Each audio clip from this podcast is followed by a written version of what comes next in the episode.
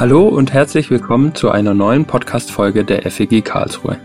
In der aktuellen Themenreihe Living Hope schauen wir uns den ersten Petrusbrief an und entdecken darin Gründe für Hoffnung, die damals wie heute tragen. Wir begleiten die Reihe mit Podcast-Gesprächen, in denen wir mit Personen aus unserer Gemeinde und darüber hinaus einzelne Themen vertiefen. Und heute sprechen wir über das Thema Taufe. Wir, das bin heute ich, Jonathan Davidson, gemeinsam mit Sebastian Miklusch. Hallo zusammen. Und unser Gast ist heute Wolfgang Kraska, unser ehemaliger Pastor und Leiter der Seniorenarbeit Lebensweise. Schön, dass du heute da bist, Wolfgang. Ja, hallo auch von meiner Seite. Wolfgang, du bist ehemaliger Pastor äh, in unserer Gemeinde und mittlerweile im Ruhestand. Jetzt für Personen, die dich nicht wirklich gut kennen, erzähl uns doch ein bisschen was über dich. Was machst du so in deiner Freizeit? Ja, mit der Zeit, die du jetzt hast. Nun ja, so viel hat sich nicht wirklich geändert, nur dass ich eben mehr Zeit für mich selbst und für meine Frau und Familie habe. Also wie eh und je fahren wir gerne Fahrrad, wandern wir gerne, machen wir Gesellschaftsspiele. Ich habe wieder angefangen, ein bisschen Saxophon zu spielen, also auf einem Low Level nur für mich selbst und meine Nachbarn hier zur Freude, hoffentlich. Und äh, was mir geblieben ist und ich sehr gerne mache, ist, dass ich schreibe. Ich habe ja bevor ich nach Karlsruhe kam, in Witten gearbeitet in der Gemeinde und das war direkt nebenan vom Bundesverlag, wo all die christlichen Zeitschriften erscheinen. Und die Redakteure, die haben unter meiner Kanzel gesessen und immer wieder mal gesagt, kannst du das nicht mal verschriftlichen? Und so bin ich zum Schreiben gekommen und tue das wirklich seit Jahrzehnten jetzt für Christsein heute, Lebenslauf, Hauskreismagazin und so weiter. Du hast es jetzt schon angeschnitten. Wir haben auch ein bisschen recherchiert. Wir haben gesehen, du schreibst Bücher. Du hast auch ein Buch speziell zum Thema Taufe geschrieben. Wie bist denn du dazu gekommen, also jetzt speziell das Thema Taufe? Ja, bei den anderen Büchern äh, waren das immer Themen, die mich jetzt selbst bewegt haben, wo ich für mich äh, Antworten auf Fragen gesucht habe. Beim Taufbuch war das anders. Das war schlichtweg eine Auftragsarbeit vom Bundesverlag, oder richtiger vom Brockhaus Verlag. Die wollten ein Geschenkbuch zur Taufe herausbringen. Von der Freude, sich taufen zu lassen, ist der Untertitel und darum geht's eigentlich auch, dass man seine eigene Taufe in guter Erinnerung hat und ja ein paar schöne Impulse dazu findet.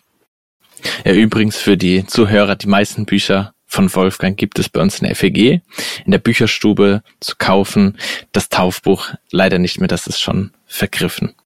Passend zum Thema wollen wir dich natürlich fragen, bist du selber getauft? Und wenn ja, wann hast du dich taufen lassen? Und wie war das damals für dich? Ich bin 1976 getauft worden von meinem Kollegen Paulenz. 76 war der Dienstantritt als Jugendpastor in der FEG Lüdenscheid und das war schon was Besonderes. Als ich zum Glauben gekommen bin und dann Mitglied der Gemeinde geworden bin, das war 73, also Gemeinde Hagen damals, ähm, da hat man mich angesprochen, ob ich mich nicht taufen lassen wollte. Und weil die das wollten, wollte ich das schon mal gar nicht. Deswegen äh, habe ich mich da quergestellt. Und im Nachhinein würde ich sagen, das war dumm, bisschen spät pubertär, aber äh, so war das damals und ich war froh, dass man in der FEG nicht genötigt wird, sich taufen zu lassen, um Mitglied zu sein. Aber im Laufe der Zeit war das dann bei mir gereift. Außerdem war ich bis dahin immer noch Pfarramtskandidat der Landeskirche. Und wenn ich mich dann taufen lasse, dann mache ich da auch klare Verhältnisse und weiß, wo ich hingehöre. Also insofern war das für mich ein sehr vielfältiger Prozess. Interessant, ja, Jonathan, hast du dich schon taufen lassen? Wann hast du dich taufen lassen? Ja, ein bisschen später als der Wolfgang. Äh, bei mir war es am 15.07.2018 und ich kann mich deswegen so gut an die Taufe erinnern, weil meine heutige Frau hat mich an dem Tag am Abend danach angeschrieben, weil ihr mein Zeugnis so gut gefallen hat, was ich an bei der Taufe erzählt hatte. Und Sebastian, wie sieht's bei dir aus? Oh, das ist schön. Ähm, bei mir ist der 12.12.2021, also auch eine gut zu merkende Zahl für mich und das war auch ein sehr, sehr tolles Erlebnis. Ich weiß noch, das war mit dem Jugendpastor Andi Bode. Das äh, war sehr cool. Genau. Wir haben jetzt viel über das Thema Taufe gesprochen. Manche Personen, die jetzt vielleicht zuhören, können sich, können sich da noch nicht so was genau darunter vorstellen. Also ich glaube, dass es was mit Wasser zu tun hat. Das ist jedem klar. Aber Wolfgang, was ist denn die Taufe genau und warum taufen wir uns überhaupt? Also ich fange mal mit dem letzten an. Warum taufen wir? Weil Jesus es geboten hat. Schlichtweg. Äh, Im Missionsauftrag heißt es ja, wir sollen hingehen in alle Welt, das Evangelium verkünden, die Menschen zu Jüngern machen und sie auf den Namen Jesu taufen. Deswegen machen wir das. Die nächste Frage ist, äh, was steckt denn dahinter? Warum war Jesus das denn wichtig? Also bei der Taufe geht es nicht ums Wasser, kein geweihtes Wasser, was wir da einlassen und ablassen, sondern es geht um die Handlung. Das griechische Wort für Taufe heißt untertauchen. Das ist ein ganz weltliches Wort. Wenn die Kinder im Schwimmbecken balgen und sich gegenseitig untertauchen, dann ist das Baptizein. Und genau das Gleiche machen wir bei der Taufe. Wir tauchen Menschen unter. Und das hat eine symbolische Bedeutung. Am besten kann man das an Römer 6, Vers 4 oder auch Kolosser 2, Vers 12 festmachen. Es geht um das Sterben und Auferstehen von Jesus und meine Anteilhabe daran. Ich lese das einfach mal vor, Kolosser 2, da ist es kürzer. Durch die Taufe ist euer altes Leben beendet. Ihr wurdet mit Christus gleichsam begraben, aber durch den Glauben seid ihr mit ihm zu einem neuen Leben auferweckt worden. Diesen Glauben hat Gott in euch bewirkt und er war es auch, der Christus von den Toten auferstehen ließ. Also mit Christus ist was passiert und wir haben die Verheißung, dass das mit uns auch passiert, nämlich dass das alte Leben zu Ende ist. Wir sind mit Christus gestorben und wir haben Anteil an seiner Zukunft, an seiner Auferstehung bis hin in die Ewigkeit hinein. Und für mich wird das immer am besten in diesem Wort, das wir auch bei der Taufhandlung äh, den Täuflingen zusprechen. Ist jemand in Christus, so ist er eine neue Kreatur. Das ist die Aussage. Menschen, die zu Christus gehören, sind neue Menschen und das wird dann veranschaulicht. Das Alte ist vergangen und dann wird der Täufling unter Wasser, naja, mehr oder weniger sanft, bewegt, gedrückt. Und wenn er wieder hochkommt, sagen wir sehr freudig in der Regel, siehe, Neues ist geworden. Darum geht es. Das Alte ist vergangen, ein altes Leben ohne Gott ist beerdigt und was Neues hat begonnen. Taufe ist also fröhliche Beerdigung des alten Lebens und Start eines neuen Lebens. Das feiern wir. Ja, was die Zuhörer und Zuhörerinnen jetzt gerade nicht sehen konnten, ist, dass der Wolfgang bei den Worten in das Wasser tauchen die Bewegung der Taufhandlung mitgemacht hat. Das zeigt, dass die Taufe natürlich sehr emotional ist. Man merkt ja richtig an, Wolfgang, dass du ähm, ja, dass du dich freust für das Thema. Ja, das habe ich oft genug gemacht. das glaube ich, ist schon in Fleisch und Blut übergegangen. Bei der Taufe wird man ja kurz komplett unter Wasser getaucht. Ähm, wie muss man sich das vorstellen? Passiert dort etwas Mystisches oder Magisches und man kommt dann wirklich als ja komplett neuer Mensch aus dem Wasser? Nein, nein, es passiert da nichts Magisches. Man wird da auch nicht zum Christen. Anders als es vielleicht im kirchlichen Taufverständnis der Fall ist, wo man durch die Taufe zum Christen wird. Ähm, ich habe ja gesagt, es wird etwas sichtbar gemacht, was für den Menschen ganzheitlich gilt. Das Christwerden ist ein Geheimnis, was da mit einem passiert, ähm, wo Gott uns verändert, wo der Heilige Geist in unser Leben hineinkommt. Ähm, wie will man das beschreiben?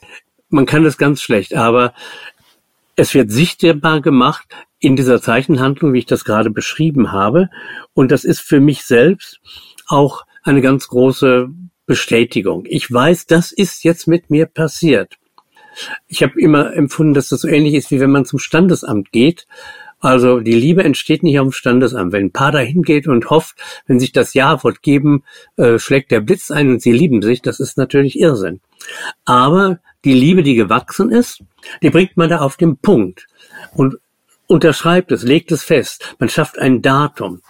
Und so ist das im Glauben auch.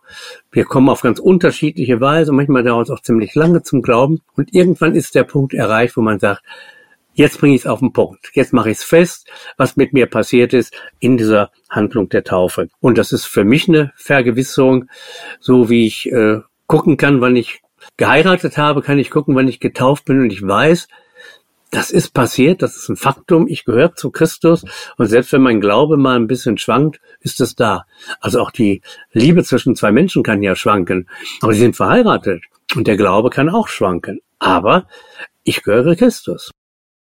Du hast jetzt auch von die Kirche angesprochen da kenne ich es ja auch, dass dort Kinder getauft werden, aber das machen wir jetzt ja bei uns in der FEG nicht.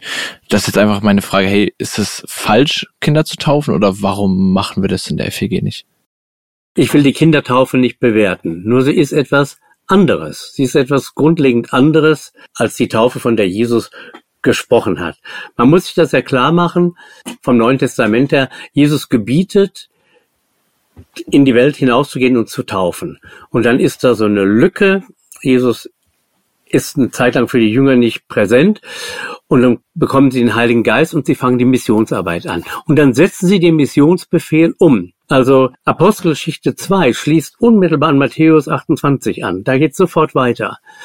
Und was machen sie? Sie verkündigen das Evangelium, genau wie es Jesus aufgetragen hat. Und diejenigen, die zum Glauben finden, die lassen sich taufen die sein Wort annahmen, die werden getauft.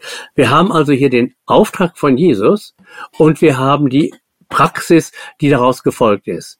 Die Jünger haben ja 40 Tage noch mit Jesus zusammengesessen, diese Intensivschulung bis zu seiner Himmelfahrt, und er hat mit ihnen über das Reich Gottes gesprochen, das heißt nichts anderes, hat mit ihnen eine Schulung gemacht, wie es hinterher weitergehen soll. Und das sehen wir Apostelgeschichte 2. Also, Jesus hat die Taufe geboten, und zwar offensichtlich als Form des Untertauchens aufgrund des Glaubens. Mal ganz davon abgesehen, das Untertauchen würde ich auch keinem Baby zumuten wollen. Wann sollte man sich denn taufen lassen? Also gibt es da so was wie einen perfekten Zeitpunkt, um den Schritt zu gehen? Ja, manche meinen, sie müssten erst besonders tolle Christen sein, sich bewährt haben und verstehen die Taufe so als Gütesiegel, als TÜV geprüfter, reifer, getaufter Christ. Aber das ist ein Missverständnis. Ich habe ja gerade schon gesagt, es geht ums Sterben des alten Lebens und neu geboren werden. Und neu geboren heißt Baby sein. Die Taufe ist was für Babys im Glauben. Also für Leute, die anfangen. Und ein Baby ist ein echter Mensch. Das Kind hat in der Regel Verheißung mal alle möglichen Fähigkeiten zu haben und das ist alles angelegt. Und so hat auch der getaufte Christ von Gott ganz viele Verheißungen, die im Laufe des Lebens sich entwickeln und entfalten. Aber er ist ein ganzer Christ, auch wenn er immer wieder hinfällt und noch vieles lernen muss. Daraus ergibt sich, der beste Zeitpunkt ist dann, wenn es für mich klar ist. Wenn ich weiß, ich will Jesus mein Leben geben, ich möchte mein altes Leben wirklich ersäufen, beerdigen. Das heißt ja was, ich beerdige mein altes Leben, meine Güte. Und ich möchte ein neues Leben führen. Und ich weiß nie genau, was das wirklich bedeutet. Das ist immer eine spannende Geschichte. Aber wenn ich das will, dann ist der Zeitpunkt da.